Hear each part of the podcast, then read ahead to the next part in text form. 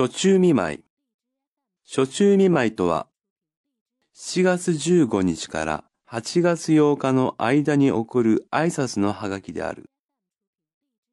日本では6月の梅雨が終わると北海道を除いて全国が急に暑くなる。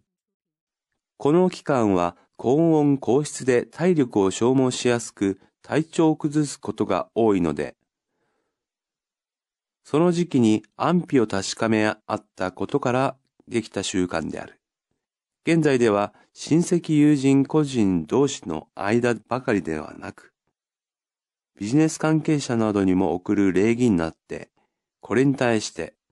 寒中見舞いもありますが、お正月と重なるからか、初中見舞いほど盛んではない。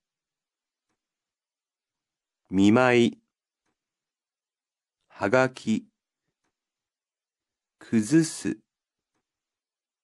ビジネス、盛ん。